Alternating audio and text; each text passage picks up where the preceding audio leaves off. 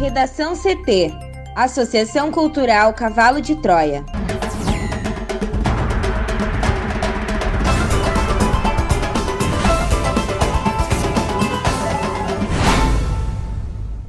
Agora, no Redação CT. Facção que invadiu condomínios é alvo de mega operação em cinco cidades do Rio Grande do Sul. Equipe da NSC TV é agredida durante reportagem que mostrava desrespeito às regras em praia de Florianópolis. Pix começa a operar em fase restrita. Americanos vão às urnas em eleição marcada por tensão entre Trump e Biden. Eu sou a jornalista Amanda Hammermiller, este é o Redação CT da Associação Cultural Cavalo de Troia. Sol entre nuvens em Porto Alegre e chove em algumas regiões. A temperatura é de 21 graus. Boa tarde.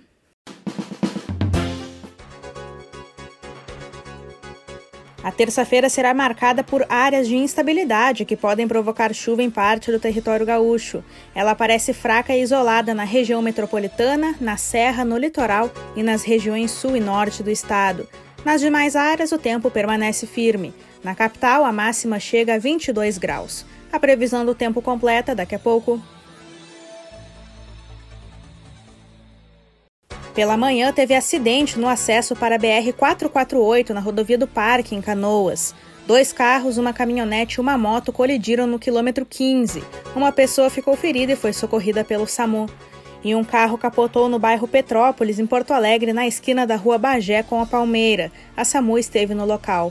Na João de Oliveira Remião, na parada 1 da Lomba do Pinheiro, teve acidente entre um ônibus, um carro e uma carreta. O trânsito foi afetado, mas já está liberado. Facção que invadiu condomínios é alvo de mega operação em cinco cidades do Rio Grande do Sul. Mais detalhes com a repórter Juliana Preto. A mega operação Cativeiro foi desencadeada ao amanhecer desta terça-feira em conjunto pela Polícia Civil e Brigada Militar em cinco cidades gaúchas. Cerca de 500 policiais de ambas instituições cumpriram 60 mandados de busca e apreensão e outros nove de prisões preventivas em Canoas, Porto Alegre, Cachoeirinha, Pelotas e Charqueadas. O alvo da ação foi uma facção responsável por expulsar moradores de dois condomínios populares no bairro Rio Branco, em Canoas. O grupo criminoso preparou também uma armadilha para um policial militar, cuja sogra foi sequestrada e mantida refém pelos traficantes. A mobilização teve apoio da Superintendência dos Serviços Penitenciários e da Guarda Municipal de Canoas.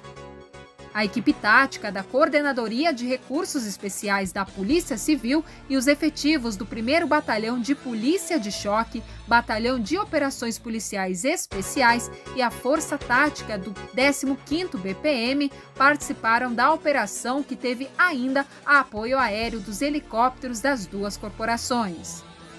Houve a prisão de cinco criminosos e a apreensão de armas, munições, coletes balísticos, toucas ninjas, radiocomunicadores, drogas e veículos, além de quantias em dinheiro. As investigações foram realizadas durante um ano pela Delegacia de Polícia de Repressão às Ações Criminosas Organizadas, chefiada pelo delegado Tiago Lacerda e pelo 15º BPM, sob comando do tenente-coronel Jorge Dirceu Filho.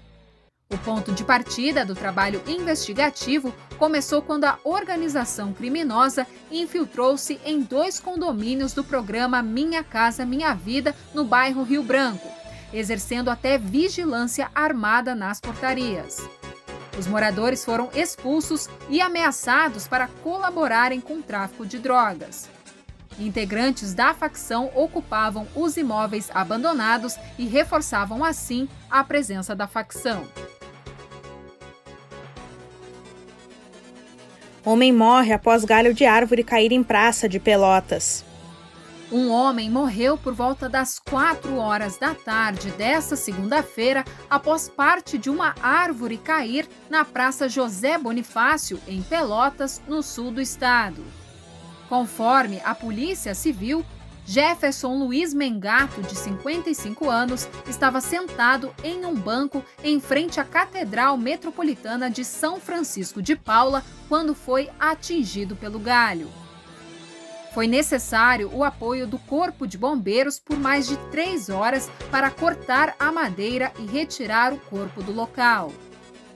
Segundo os bombeiros, o galho pesava em torno de duas toneladas e por isso precisou ser dividido. Uma mulher que também estava sentada foi encaminhada ao hospital de pronto-socorro com ferimentos. Ela foi identificada pela polícia como Márcia de Campos. A Defesa Civil Municipal irá isolar a área para fazer avaliação da árvore. De acordo com a prefeitura, não havia nenhum pedido de poda. Para o Redação CT, Juliana Preto. Equipe da NSC TV é agredida durante reportagem que mostrava desrespeito às regras em praia de Florianópolis. Juliana Dois profissionais de uma equipe da NSC TV, afiliada da Rede Globo em Santa Catarina, foram agredidos nesta segunda-feira enquanto faziam uma reportagem que mostrava o desrespeito às regras de distanciamento impostas pela pandemia de coronavírus. A equipe estava na praia do Campeche, em Florianópolis, e foi agredida por pessoas que não queriam ser filmadas. O governo municipal proíbe a permanência na faixa de areia e somente é permitido ir ao mar ou realizar exercícios físicos, conforme a reportagem exibida pela NSC no Jornal do Almoço Local. A repórter Bárbara Barbosa e o cinegrafista Renato Soder estavam na praia para fazer uma entrada ao vivo em um dos telejornais, mas foram cercados por populares. Nas imagens, o grupo aparece ameaçando quebrar o equipamento dos profissionais. Um dos homens diz que vai quebrar a câmera e, na sequência, uma mulher arranca o celular da mão da repórter. As agressões ocorreram em frente a uma guarita de salva-vidas e a repórter ficou com marcas nos braços. A NSC Comunicação informou que notificou a Guarda Municipal e a Polícia Militar e disse que seria registrado boletim de ocorrência. Em nota, a emissora ressaltou que o ataque foi uma tentativa de impedir o trabalho da imprensa, mas que continuarão realizando jornalismo profissional. A Associação Nacional de Jornais lamentou as agressões classificando a atitude como covarde, autoritária, intolerante e que demonstra falta de compreensão do papel dos jornalistas na sociedade. Outras entidades ligadas à imprensa e ao jornalismo também condenaram a agressão. A Polícia Federal do Ceará deflagrou na manhã desta terça-feira uma operação para apurar desvios de recursos que seriam utilizados na construção de um hospital de campanha em Fortaleza. A investigação policial apontou prejuízos aos cofres públicos superiores a 7 milhões de reais. São cumpridos 27 mandados de busca e apreensão na capital cearense e nas cidades de São Paulo e Pelotas. A PF não divulgou os locais nem quantos mandados são cumpridos no município gaúcho. A Operação Cartão Vermelho é consequência de um inquérito instaurado em junho de 2020 para apurar crimes de corrupção, desvios de recursos públicos federais e fraude em procedimento de dispensa de licitação na construção do hospital de campanha montado no estádio Presidente Vargas. A investigação apura indícios de fraude na escolha da empresa contratada em dispensa de licitação, compra de equipamentos de empresa de fachada, má gestão e fiscalização da aplicação dos recursos públicos no hospital de campanha, além do sobrepreço nos equipamentos adquiridos comparando-se com outras aquisições nacionais sob as mesmas condições no contexto de crise da pandemia. A PF apontou indícios de atuação criminosa de servidores públicos da Secretaria Municipal de Saúde de Fortaleza gestores e integrantes da Comissão de Acompanhamento e Avaliação do Contrato de Gestão, dirigentes de organização social paulista contratada para a gestão do hospital de campanha e empresários. A partir de hoje, um grupo limitado de clientes poderá pagar e receber recursos pelo Pix, o novo sistema de pagamentos instantâneos do Banco Central. A ferramenta entra em fase restrita de funcionamento para ajustes e correções de eventuais problemas, enquanto o Banco Central faz a migração do serviço do ambiente de testes para o ambiente real. O Pix funcionará em horários determinados para um grupo de 1 a 5% dos clientes de cada instituição financeira aprovada para operar a ferramenta. Os clientes autorizados a participar da fase restrita já foram comunicados pela instituição correspondente. O novo sistema entrará em operação para todos os clientes no dia 16 de novembro. Na fase restrita, o Pix funcionará das 9 às 22 horas de segunda a quarta-feira. Às quintas, o serviço reabrirá às 9 horas e só terminará de funcionar às 22 das sextas-feiras para permitir o teste durante a madrugada. A partir da próxima segunda, as instituições financeiras poderão elevar gradualmente o número de clientes aptos a participar do Pix, até que o sistema entre plenamente em operação no dia 16, com a possibilidade de fazer pagamentos e recebimentos 24 horas por dia por toda a população. Desde 5 de outubro, os clientes podem registrar as chaves digitais de endereçamento. Segundo o balanço mais recente do Banco Central, até a última quinta-feira, mais de 50 milhões de chaves tinham sido cadastradas. Como cada pessoa pode ter mais de uma chave, o número exato de pessoas registradas é desconhecido. As chaves funcionarão como um código simplificado que associará a conta bancária ao número do cadastro de pessoas físicas ou do cadastro nacional de pessoas jurídicas, além do e-mail, número de celular ou uma chave aleatória de 32 dígitos. Em vez de informar o número da agência e da conta, o cliente apenas informa a chave para fazer a transação. Uma pessoa física pode criar até 5 chaves por conta corrente. Para a empresa, o limite aumenta para 20. No Redação CT, agora a previsão do tempo com Juliana Preto.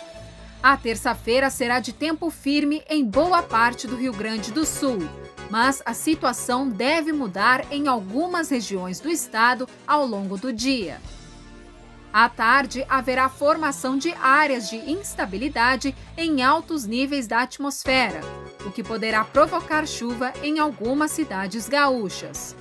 No entanto, ela deverá vir de maneira fraca, isolada e pouco volumosa. Nas demais áreas do RS, o tempo é firme e com sol predominando. As temperaturas também ficam amenas. Durante a madrugada, boa parte das regiões teve marcas variando entre 10 e 15 graus. A máxima desta terça-feira, de 32, está prevista para os municípios de Alecrim e 7 de setembro, ambos no noroeste gaúcho.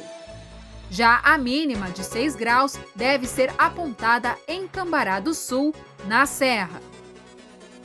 Aqui na capital, os termômetros vão variar entre 13 e 24 graus.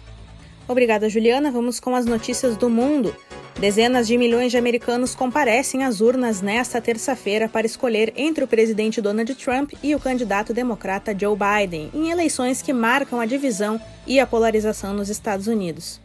O país também se prepara para as eleições marcadas pela incerteza, já que o elevado percentual de votos emitidos por correio devido à pandemia do coronavírus dificulta um anúncio do resultado ainda hoje, e o presidente já afirmou que seus advogados estão prontos para uma disputa judicial. Biden, que foi vice-presidente de Barack Obama e tem 77 anos, lidera as pesquisas e espera conquistar a Casa Branca para os democratas. O presidente republicano, de 74 anos, promete surpreender e contrariar as pesquisas, como fez em 2016. No fim de sua campanha em Pittsburgh, Biden afirmou que o objetivo será curar o país e pediu a todos que se levantem e recuperem a democracia. A disputa eleitoral foi marcada pela pandemia de Covid-19, que provocou mais de 231 mil mortes no país. Biden acusa o presidente de propagar o vírus em seus comícios e Trump respondeu com a alegação de que o rival pretende fechar o país. Diante da incerteza, várias cidades, incluindo Washington e Nova York, blindaram estabelecimentos comerciais e prédios como proteção a eventuais protestos. O FBI advertiu para potenciais confrontos em Portland, a cidade que virou símbolo da divisão nos Estados Unidos e cenário de protestos contra o racismo. Esse foi um dos temas que marcaram a campanha após as grandes manifestações de junho motivadas pela morte de um cidadão negro por um policial branco. Nessa terça-feira, os olhares estão voltados para a Flórida, um dos grandes estados pendulares que pode ser uma das regiões decisivas para a conquista da Casa Branca. Em 2016, Trump venceu no estado, mas agora as pesquisas apontam uma leve vantagem de Biden, mas dentro da margem de erro. Outro local que concentrará atenção é a Pensilvânia, o estado natal de Biden, onde as intenções de voto apontam a vantagem do democrata, mas também dentro da incerteza da margem de erro. Twitter e Facebook marcaram como enganosa uma mensagem postada na segunda-feira pelo presidente, na qual ele afirmava que a votação por correio na Pensilvânia levaria a fraude desenfreada e a violência nas ruas. A Suprema Corte provocou um revés para a campanha de reeleição de Trump na semana passada, quando permitiu que os votos emitidos pelo correio neste estado sejam contados até três dias após a noite da eleição. Redação CT Apresentação Amanda Hammermiller. Colaboração Juliana Preto. Uma produção da Associação Cultural Cavalo de Troia com o apoio da Fundação Lauro Campos e Marielle Franco. Próxima edição amanhã, a uma hora. Boa tarde.